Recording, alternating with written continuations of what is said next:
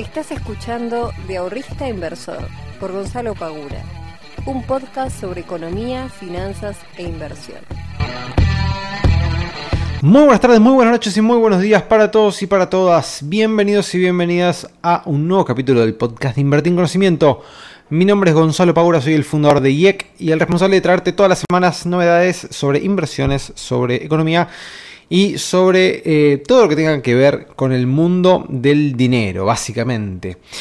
Y en el día de hoy vamos a estar hablando claramente de un tema que probablemente esté teniendo eh, con los ojos bastante abiertos a todo el mundo, que es eh, el pánico, básicamente. ¿Por qué traigo este tema a colación? Bueno, porque hoy, miércoles 19 del 5, es un miércoles bastante negro para el mundo del mercado de criptomonedas.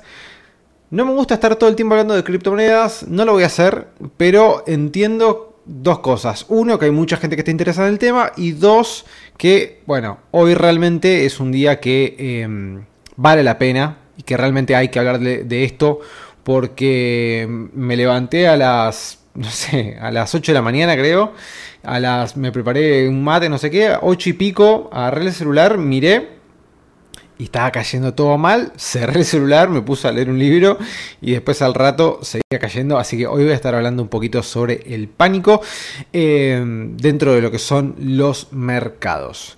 Antes de eso, por suerte el mercado argentino ayer estuvo teniendo un, día bastante bueno, lo que fue, de, perdón, ayer no, el día lunes tuvo un día bastante bueno, ayer un día regular con algunos rojos, algunos verdes, hoy sale la licitación de títulos por parte del gobierno que se va a colocar. Me consultaron en Instagram si yo compraría, si qué le parecía los títulos de Argentina, etc. A mí, sinceramente, hasta que no haya más em, o un panorama un poco más previsible de lo que puede llegar a suceder con la situación, yo la verdad que no me voy a meter en títulos em, locales, sinceramente. Em, porque entiendo que con esa plata, o sea, para asumir ese nivel de riesgo, prefiero asumirlo con otros activos, básicamente. No, es por otra cosa. Em, pero sí, por ejemplo, veo como unos ojos, por ejemplo, lo que son los bonos eh, indexados por ser. Eh, no me gustan mucho los bonos que están indexados por em, al dólar, ya que es al dólar, em, como se llama, oficial. Entonces, la verdad que estén indexados al dólar oficial no me causa demasiada gracia.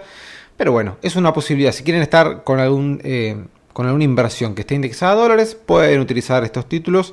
A mí sinceramente no me, no me terminan de convencer demasiado.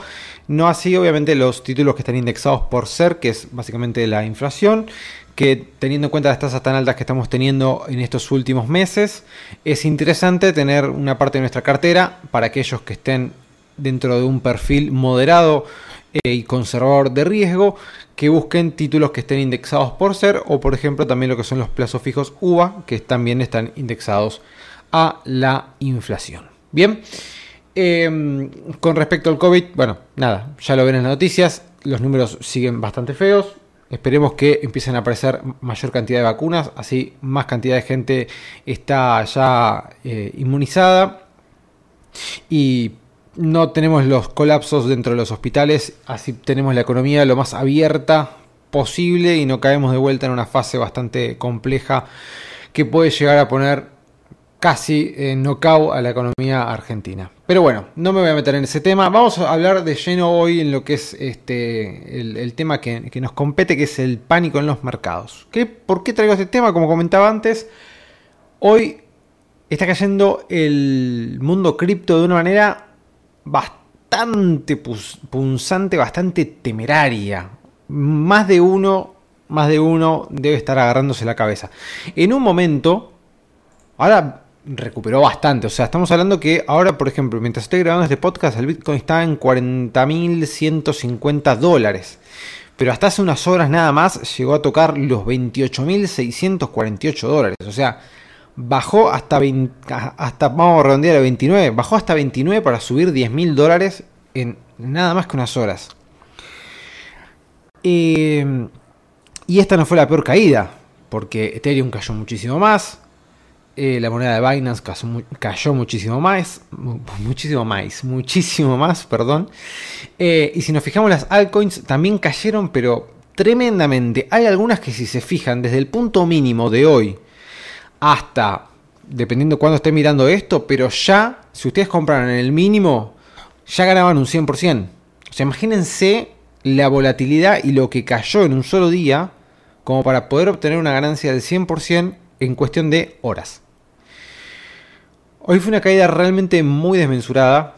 Eh, esto se, un poco fogoneado por los tweets de Elon Musk, un poco porque China también salió a prohibir, creo que las transacciones. Eh, no me acuerdo ahora exactamente cómo era, pero hizo un, un, anuncio bastante, bastante negativo en cuestión de las criptomonedas. Así que todo este combo hizo que el mundo cripto cayera con fuerza. Ahora por suerte está recuperando un poco, un poco bastante, teniendo en cuenta los mínimos del día, pero hubo mucho pánico. Y esto del pánico, no solamente hubo pánico, sino que nosotros entendamos que cuando empieza a caer el mercado con tanta violencia, con tanta virulencia, eh, hay un montón de órdenes de stop loss que empiezan a saltar. Entonces nosotros cuando vemos que el mercado mete una vela bajista como la de hoy, enorme, eso se lleva puesto a todos los stop loss de un montón de, de operadores que automáticamente se les vende. Y esas ventas automáticas lo que hace es generar mayor oferta y lo que hace es generar mayor caída del activo. Hasta que los stop dejan de saltar, o sea, ya atravesó la barrera de los stop donde todo el mundo, entre comillas, los pone, eh, y el activo comienza a recuperar, dadas las compras de oportunidad por los precios tremendamente bajos. Ustedes imagínense que el Bitcoin llegó a 63 mil dólares y lo teníamos hace un par de horas en 29 mil. Solamente esa moneda. Hubo otras que cayeron muchísimo más todavía y que después recuperaron. O sea, eh, hoy fue un gran día para salir de compras como si fuese el shopping de las criptomonedas. Hoy a la mañana no agarré el mínimo, yo le soy totalmente sincero, a mí no me gusta hacerme, este, a mí no me gusta vender humo ni, inflarme ni nada por el estilo.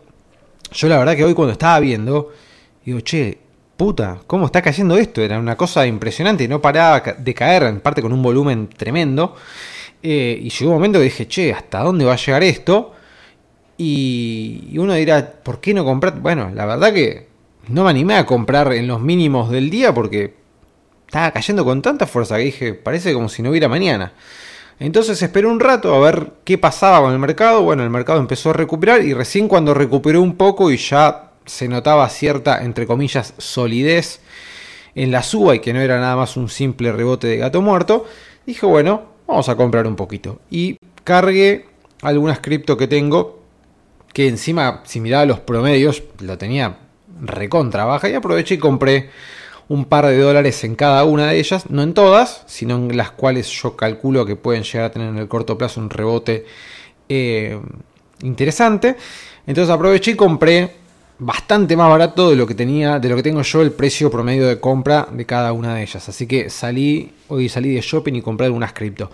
Pero realmente cuando pasan estas cosas, a mí me da una a mí me da mucha lástima el hecho de que hay muchos operadores que recién se están iniciando, se comen esta baja, venden porque se asustan y pierden un montón de dinero. Y nosotros cuando vemos este tipo de movimientos, ya aquellos que tenemos más experiencia, nos damos cuenta que claramente es un movimiento bajista muy fuerte, ¿sí? pero que eh, está haciendo, primero, saltar todos los stops, como les mencionaba antes, y que aparte, esto es un pánico generalizado que lo están provocando los mismos operadores este, más, em, más pequeños. O sea, los que tienen plata fuerte hoy salieron a comprar, pero se los garantizo que es así. Se los garantizo que es así. ¿Qué pasa con esto? El mercado actúa de una manera que es bastante, em, bastante regular, si ustedes se fijan. No, no hay demasiada, demasiada este, cosa rara dentro del mercado. O sea, por ejemplo, Bitcoin. Si ustedes se fijan, miren el gráfico de Bitcoin en, eh, ¿cómo se llama? En diario, ¿sí? O sea, ustedes miren el gráfico de Bitcoin en diario y díganme si las puntas si las puntas de cada uno de los picos alcistas y luego el que le sigue bajista no es una figura de techo redondeado. Para los que no, conozcan de análisis técnico, hay una figura que se llama techo redondeado, que es justamente todos los picos, hace como si fuera una montaña, ¿sí? hace como si fuera un techito donde va haciendo un semicírculo. miren a Bitcoin y díganme si no era una clara figura de techo redondeado donde podíamos eh, llegar a prever de que se iba a venir a la baja. Quizás no una baja tan violenta como la que teníamos hoy. Bueno, listo, eso te lo puedo llegar a tomar y, comprender. Pero, digamos, estaba bastante... Eh, era bastante evidente de que el movimiento que se venía era bajista, no alcista. Teníamos ahí el, soporte en 42.000 y pico que de soportarlo podíamos llegar a esperar un repunte, pero digamos, ya con esa figura y ya viendo que el volumen aumentaba a la baja, podíamos prever de que Bitcoin iba a caer un poco. Yo no esperaba sinceramente este miércoles con el Bitcoin en 29, no lo voy a negar, no me lo esperaba, pero sí me esperaba que eh, fuera a recortar su, cotización. Yo no vendí nada, sinceramente. Algunas posiciones sí, tenía de lo que invierto en criptomonedas, creo que estaba el 60% líquido, solamente el 40% eh, comprado, así que tenía, tengo, mejor dicho, un buen capital como para salir a comprar y aproveché y salí a comprar hoy. Em, pero digamos, los mercados se mueven de una manera bastante cotidiana. Fíjense los recortes que tuvo Bitcoin en el pasado y hoy estamos en un recorte de aproximadamente el 30 y pico por ciento, o sea que tampoco es una caída de las más grandes que ha tenido en, su historia, ni por lejos. Eh, y siempre entendamos que en el mercado están los que mueven mucha plata y tienen mucha experiencia y los que mueven poca plata y tienen poca experiencia. Lamentablemente los que siempre terminan sufriendo peor este tipo de movimientos son los que tienen poca plata y los que tienen poca experiencia. Y cuando suceden este tipo de cosas, dadas las caídas tan este, punzantes como las de hoy, salen a vender. Asumen la pérdida y salen a vender. Cuando nosotros que ya tenemos más experiencia, nos damos cuenta de que este tipo de caídas es una caída, porque si ustedes se fijan el volumen que había durante la caída, no ahora que ya está retrocediendo, eh, que está, ¿cómo se llama? Volviendo a subir. Si ustedes se fijan el volumen de la caída, no era tan grande. Eso es fundamental también, el volumen. Algo que muchos se olvidan de mencionar el volumen con el cual estaba cayendo de 42 a 29, si bien era importante, no era enorme. El volumen que le entró cuando estaba en 28 era enorme. Ese sí fue gigante. Ese sí fue gigante y fue claramente un volumen donde salieron las manos fuertes a comprar como loco. A comprar como loco. Y ya se hicieron de 10 mil dólares de diferencia. Entonces, estas son las cosas que nosotros tenemos que, entender. Yo más de, una, más de una vez he mencionado que es importante ver hacia dónde va el dinero. Y cuando me refiero a esto, me refiero a hacia dónde va el dinero fuerte, o sea, hacia dónde van los capitales. Si nosotros estamos viendo que hay debilidad en la moneda más importante que tiene hoy las criptomonedas, que es el Bitcoin, les podrá gustar a algunos o no, pero sigue siendo la moneda con mayor eh, capitalización de mercado, la más importante y más famosa, eh, si nosotros vemos que hay debilidad en esa moneda, si se llega a caer, lo más probable es que haga un efecto dominó y arrastre a las demás. Salvo algunas en particulares, pero digamos, en el conglomerado, en el conjunto de criptos, lo más probable es que arrastre a las demás.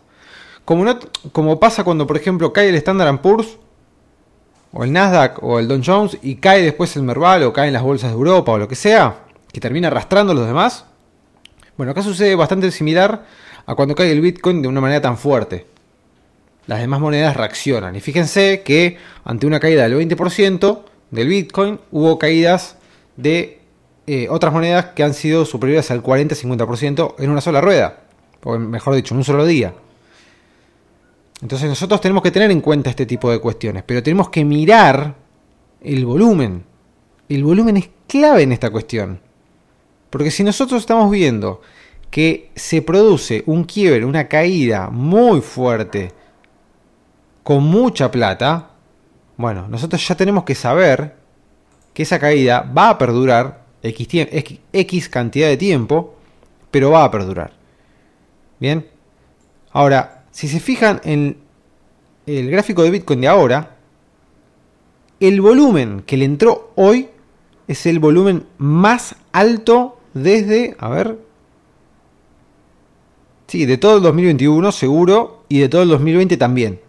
O sea, solamente el volumen de hoy fue el volumen más alto en un solo día, digamos, que en todo el 2021 y todo el 2020. No hay un día con mayor volumen que hoy, por ejemplo.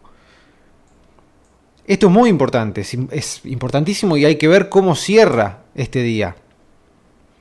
Porque si cierra frenando alcista, nosotros podemos llegar a esperar que haya después un movimiento alcista. Ahora, ¿cuál es el tema? Esto no quita que después pueda seguir retrocediendo un poco más. Ahora, la lógica de los mercados nos marcaría que si sigue retrocediendo un poco más, debería ser, debería ser, con menor cantidad de volumen.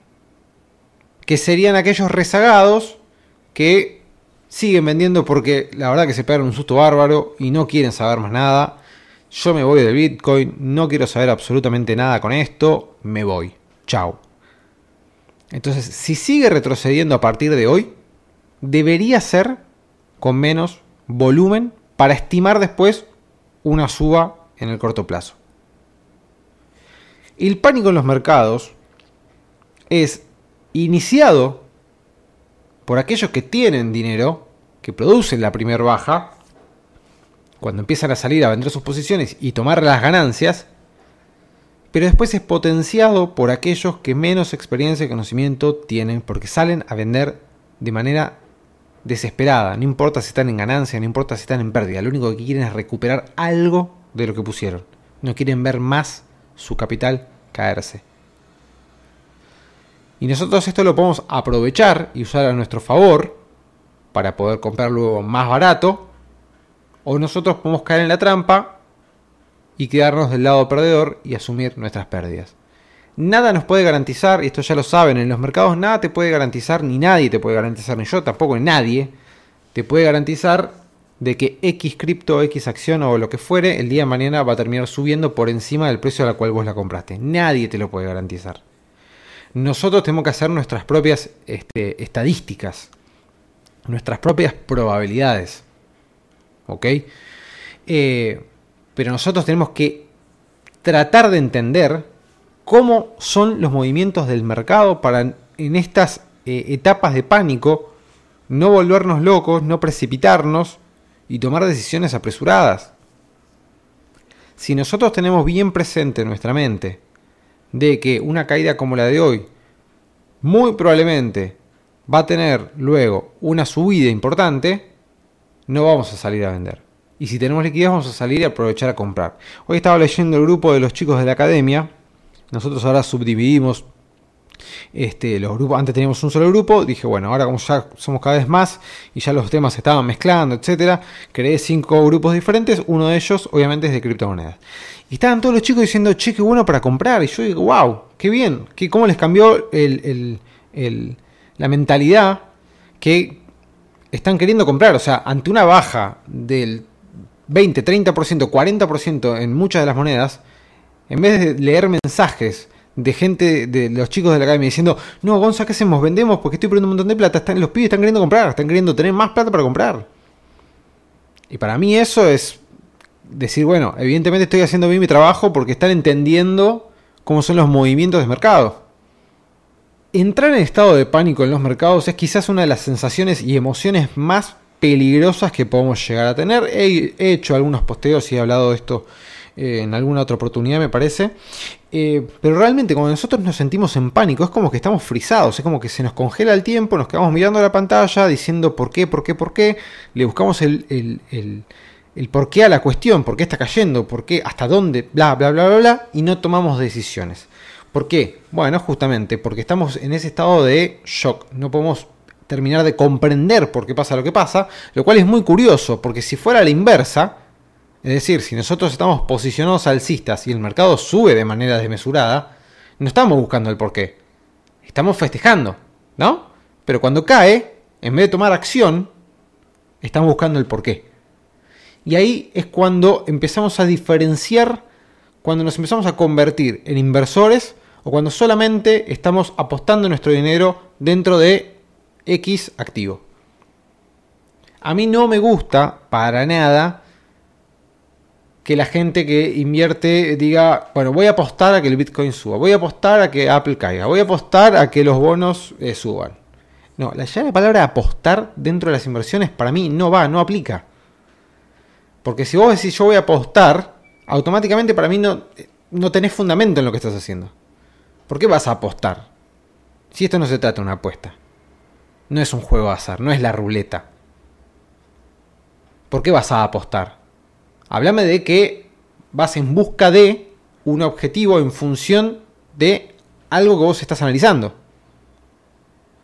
Entonces, si nosotros nos sentimos que no tenemos esas herramientas como para poder prever o darnos cuenta de para dónde puede ir el mercado, el mercado de criptos, primero, no es para vos, por lo menos por ahora.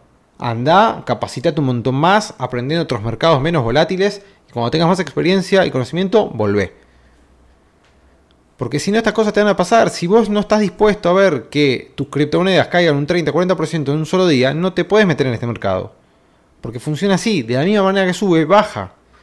Y si nosotros cuando, subí, cuando sube festejamos y cuando baja estamos en pánico, algo no está funcionando bien.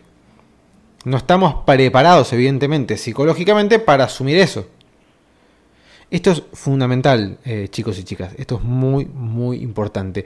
El pánico nos paraliza. Entonces, si ustedes sienten pánico cuando se les cae la comitente de esta manera, cuando se les cae la cartera de criptomonedas de esta manera, entonces les diría que frenen, salgan del mercado cripto, vayan a otro mercado menos volátil, se capacítense, aprendan cómo funcionan, escuchen todos los capítulos de este podcast, síganme en todas las redes para poder aprender más y cuando ya tengan experiencia y mayor capacitación, vuelvan al mercado de criptomonedas. Como siempre es un placer estar de vuelta con ustedes. Los veo la semana que viene. Les mando un fuerte abrazo y les deseo lo mejor. Chao.